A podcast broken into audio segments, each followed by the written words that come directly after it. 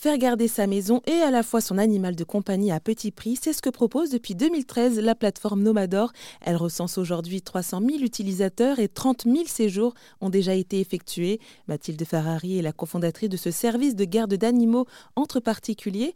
Elle nous en dit plus sur le modèle économique. Donc euh, Nomador aujourd'hui, c'est un modèle qui repose à 100% sur des abonnements. Euh, il n'y a aucune transaction financière entre les membres euh, et ça reste important pour nous parce que ça reste vraiment de l'échange de services. C'est comme si on prêtait sa maison à un ami en fait. Mmh. donc cet abonnement, il commence à 29 euros pour trois mois. donc pour nous, c'est un prix qu'on considère très accessible quand on sait que le prix moyen d'une garde professionnelle par jour, ça tourne autour de 20 euros. Pour nous, c'est important cette accessibilité en fait. c'est pour ça qu'on existe et qu'on se démarque aussi des solutions traditionnelles. Mmh nous, on veut vraiment démocratiser la garde d'animaux de compagnie et offrir des alternatives inclusives et abordables.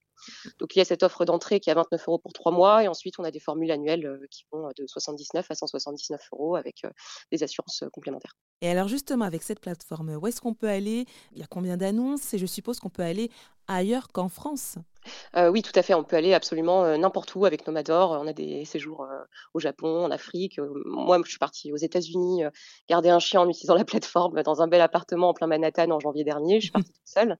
Donc là, actuellement, on est en haute saison et ça, évolue beaucoup d'année en année. Actuellement, on est à 1500 séjours actifs environ sur la plateforme.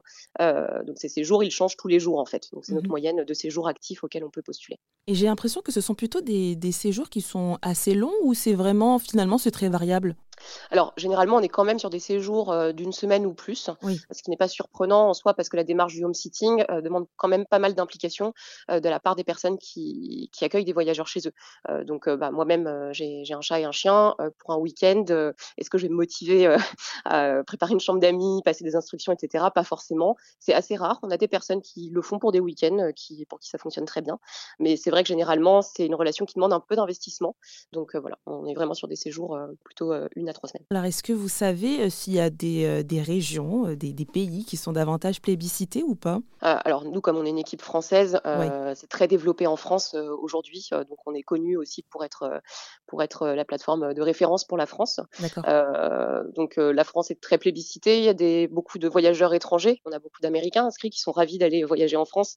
peut-être que, peut-être que nous, on connaît très bien la Mayenne, on veut pas aller en vacances en Mayenne. les Américains seront très très heureux d'y aller. Et puis, en fait, il y a plein de Français qui sont très très heureux en fait de faire du tourisme local aujourd'hui euh, avec des expériences un peu plus authentiques comme ça.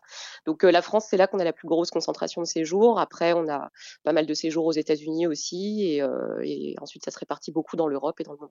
Mmh et alors, quand on parle finalement de, bah, de garde d'animaux, moi je pense directement aux chiens et aux chats, mais est-ce qu'il y a peut-être d'autres animaux qu'on peut garder? Tout à fait, en fait, absolument tous les animaux. On a déjà eu des alpagas à garder, donc donc c'est allé jusque là. Oui, oui, oui, bien sûr, tous les animaux tous les animaux peuvent être gardés par Nomador. Ça aussi, c'est une différence avec d'autres systèmes de garde, parce qu'en fait, c'est quelqu'un qui habite chez vous, donc tant qu'il y a les routines qui sont adaptées pour les animaux, il n'y a pas de problème. Et est-ce qu'il y a des limites que vous imposez alors aussi bien aux voyageurs qu'aux propriétaires d'animaux?